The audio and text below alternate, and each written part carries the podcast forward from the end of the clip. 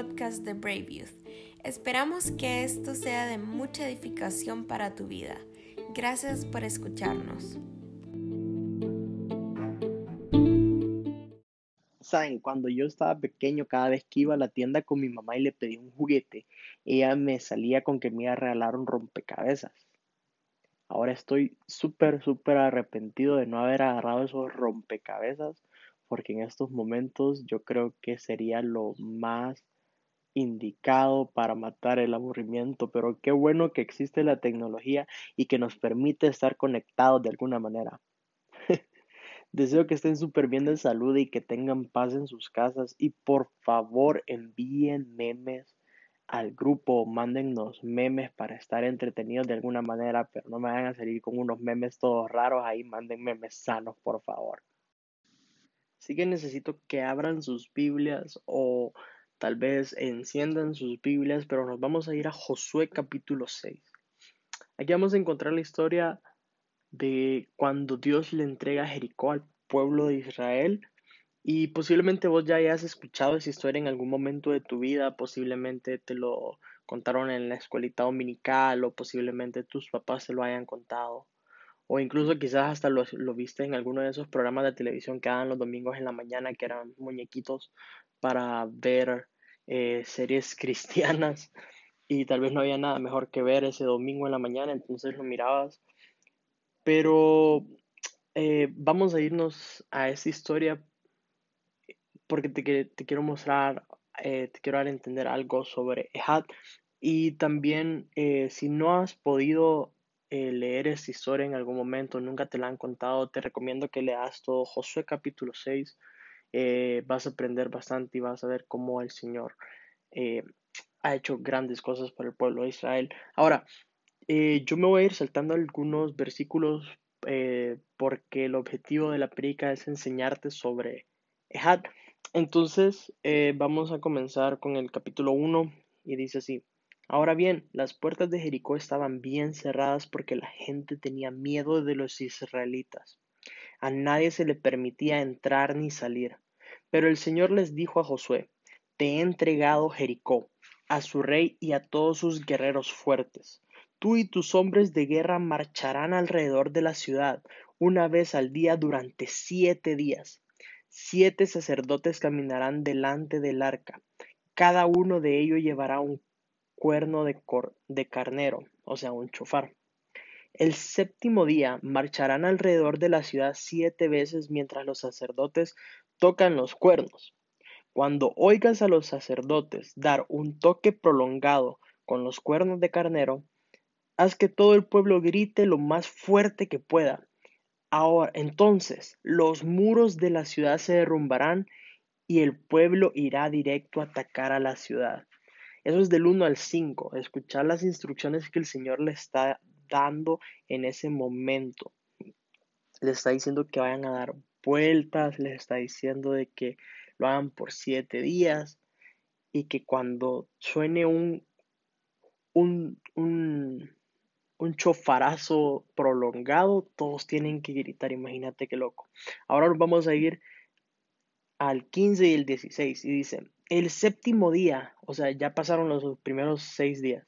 El séptimo día se levantaron al amanecer y marcharon alrededor de la ciudad como lo habían hecho los días anteriores, pero esta vez dieron siete vueltas alrededor de la ciudad.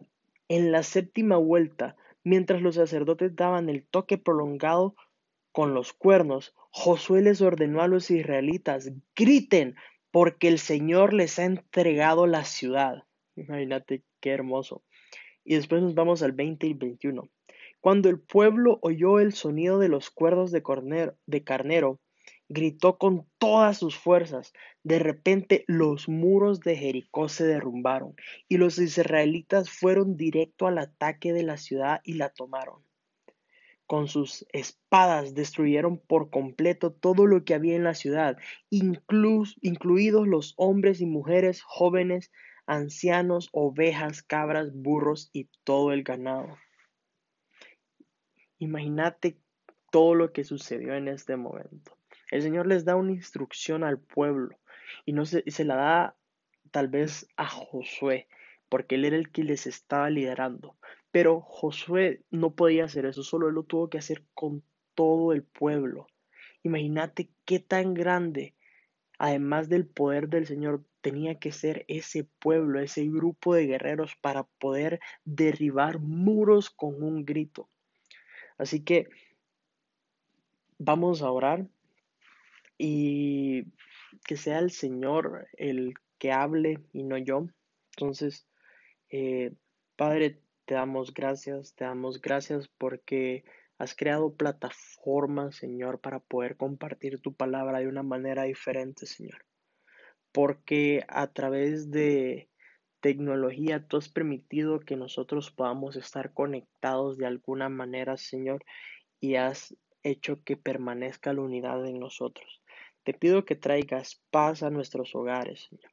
Te pido que traigas amor en nuestras familias, Señor, y que seas tú hablando y no yo. Te pido que en medio de cada una de las circunstancias, que nuestras familias tengan paz. Te pido que en medio de cada una de las adversidades nunca nos falte nada en nuestros hogares. Te damos gracias por un día más. En el nombre poderoso de Jesús. Amén. Amén. Bueno, el tema del día de hoy, o lo que vamos a hablar en este momento, es sobre Ehad. ¿Qué es Ehad? Ehad eh, se puede encontrar la utilización de la palabra Ehad como una unidad compuesta. En Génesis 2.24 habla, habla de que el hombre y su esposa serán una sola carne. La palabra hebrea traducida como una sola es precisamente Ehad. También tenemos en Génesis 11.6 y en otros textos que habla sobre un pueblo. Esto significa que la palabra Ehad puede implicar una unidad compuesta por varias personas. Entonces, nosotros hemos aprendido que Ehad significa unidad. Y quería hablar un poco sobre el trabajo en equipo o cómo nosotros podemos ser un EHAD. Y yo recuerdo una vez em, donde estaba yo pasando los, los canales de televisión. Eh, creo que era un sábado por la mañana, no sé por qué me desperté temprano ese día. Era un sábado por la mañana y yo estaba viendo eh, normalmente siempre yo encendía el televisor y, me ponía en los canales de ESPN, Fox Sports y etc. Normalmente el sábado por la mañana había partidos de la Barclays, o sea, la liga inglesa, y posiblemente en otros, en otros programas así de deportes habían como Fórmula 1 y cosas así, era un poco aburrido, entonces yo me acuerdo que puse un partido del Arsenal ese día eh, posiblemente era una repetición, pero yo creo que nunca, nunca, nunca me he eh, sentido tan bien de haber puesto un partido que no quería ver. Ese día yo pude ver uno de los mejores goles de la historia. No me acuerdo contra quién fue, pero yo te apuesto que vos lo buscas en internet y Em, vas a encontrar este gol. Era un gol del Arsenal donde casi todo el equipo vino y empezó a hacer una jugada increíble. Empezaron a, tener una química y empezaron a tocar el uno con el otro, la pasaban, la daban. Y fue un golazo que, o sea, fue tantos toques que el, el delantero prácticamente casi que entra con la pelota a la portería. Es un golazo increíble. Y si no me equivoco, el que, el que metió el gol ese día fue Wilcher. Y vos podés buscar el gol de Wilcher en YouTube y te van a salir varios goles. Pero vos podés buscar el mejor gol del Arsenal y te va a salir ese, o sea, vos lo buscas en YouTube y te va a salir ese golazo. Si quieres verlo, te lo recomiendo que lo busques lo antes posible, lo vas a encontrar. Y e, era, o sea, fue un golazo, eh, es como una obra de arte del fútbol. Y yo, yo quedé impresionado con eso. Pero a lo que voy es que no era el gol de Wiltshire, es el core del Arsenal. Porque aunque normalmente un jugador juega entre los equipos, cuando uno mete un golazo, eh, aparece como gol de Messi o gol de Cristiano Ronaldo o gol de eh, Lewandowski o lo que sea. Y sale en sus videos de los mejores goles de Cristiano Ronaldo, salen los videos de los mejores goles de, de, de Lionel Messi, etcétera, etcétera. Pero ese es el gol del Arsenal. ¿Y por qué no sale como el gol de Wiltshire, sino que el gol del Arsenal? Porque en ese momento la jugada fue hecha por todo el equipo. Y eh, posiblemente las mujeres que estén escuchando esto van a decir, mira, Alemán, la no sé qué me estás hablando, yo ni siquiera sé quién es, qué es el Arsenal, suena como nombre de una cooperativa o algo así. Y no te preocupes que yo también traigo un ejemplo para vos. Mira, una vez Celeste eh, era para un 24 de diciembre, yo me acuerdo que ya íbamos tarde a la reunión eh, con nuestra familia, bueno, era con mi familia, ya estábamos casados, eh, fue hace poco, y nosotros fuimos a un salón de belleza que está acá por la casa, Celeste, llegamos y miren ustedes, si hay algo que yo puedo detestar es tener que esperar a Celeste en el salón cuando se va a secar el pelo porque toma bastante tiempo y a mí me estresa y yo no, no, no soy amante de ir al salón de belleza porque el olor a, a salón, no sé, tiene un olor bien raro y a mí no me gusta.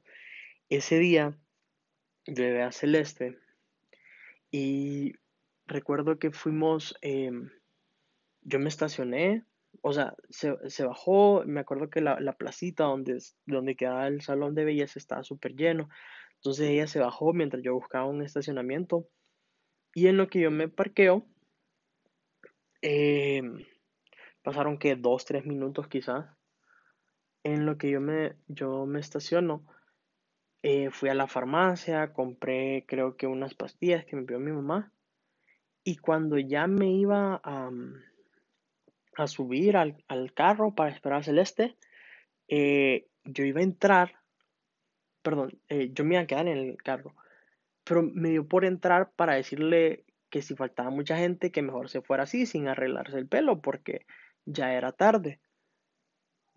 Y en eso eh, yo prácticamente iba a entrar para decirle a Celeste, no, mira, no te das nada, vámonos. pero yo entré a ese lugar y me encuentro a Celeste con cuatro mujeres encima plan, eh, secándole el pelo. Y digamos que todo esto fue alrededor de cinco minutos.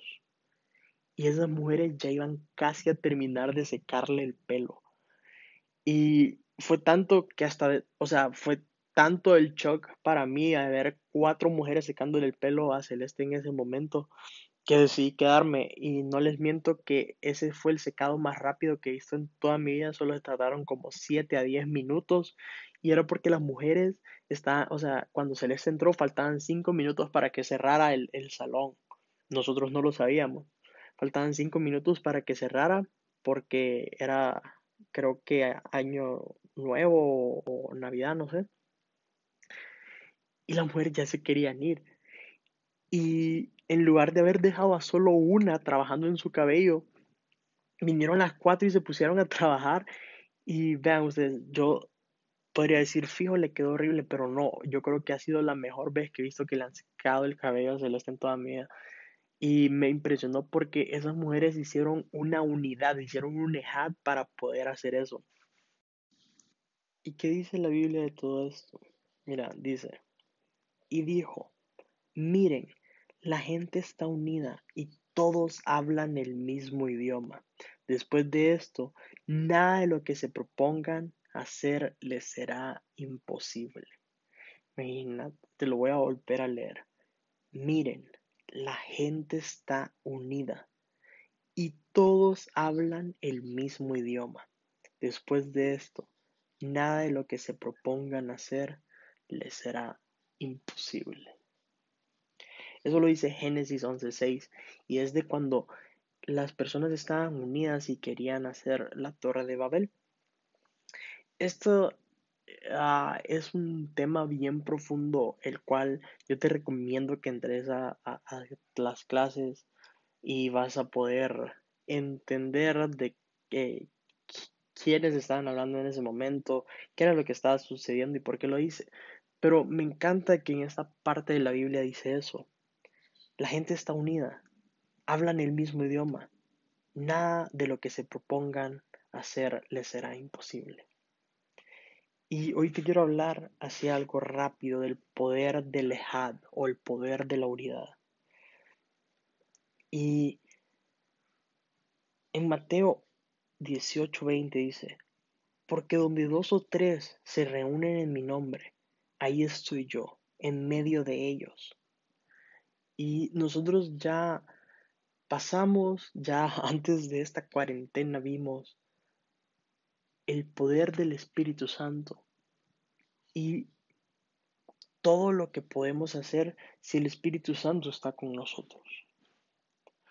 Pero mira lo que dice acá, donde dos o tres se reúnen en mi nombre, allí estaré yo, en medio de ellos. ¿Qué sucede cuando nosotros nos unimos y hacemos un ejad, creamos una unidad, ya sea en familia, ya sea como congregación, como grupo, y nos reunimos en su nombre, ahí está el Señor. Y yo no sé ustedes, pero a mí durante toda mi vida me han enseñado que un lugar donde está Jesús es un lugar donde va a suceder un milagro, es un lugar donde va a suceder algo sobrenatural. Jesús no pasaba por un lugar para simplemente ir a comer un pan. Jesús pasaba a un lugar y algo extraordinario sucedía en ese lugar. Y cuando vos estás en unidad, cuando vos estás en enejad con una persona o, o, con tu familia en este momento que estás ahí encerrado con toda tu familia, que este momento no sea un momento para dividirte con ellos, sino que sea un momento para unirte.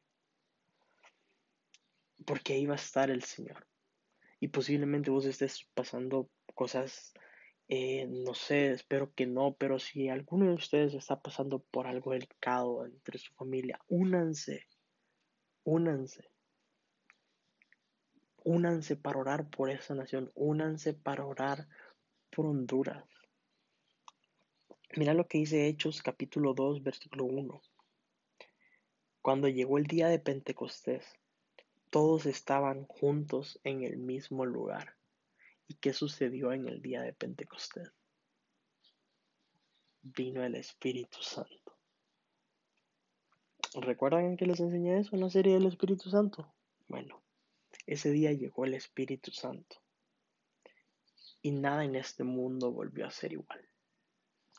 Así que yo te invito a que tengas unidad con tu familia, si en este momento estás encerrado en tu casa y ellos son las únicas personas que están ahí con vos, utiliza este momento para unirte.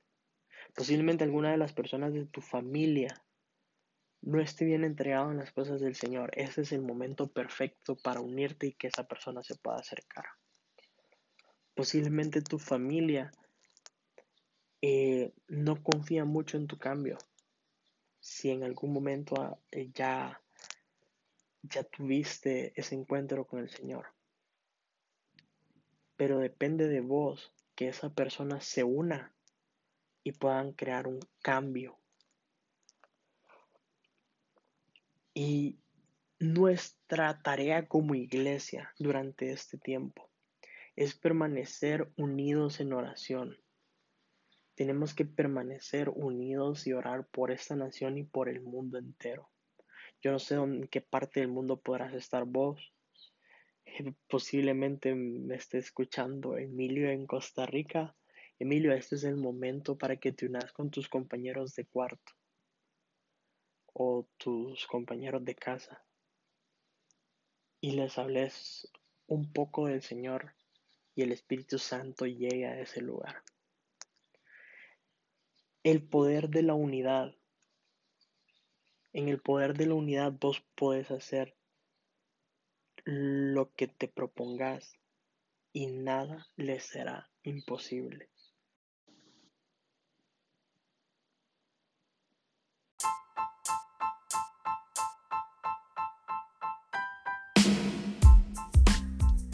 Chicos, espero les haya gustado este episodio. Estoy muy feliz de estar con ustedes. Estoy muy feliz porque existe la tecnología. Y no se preocupen que después de este viene el siguiente episodio. EHAD en tiempos de cuarentena. Así que los quiero mucho. Cuídense.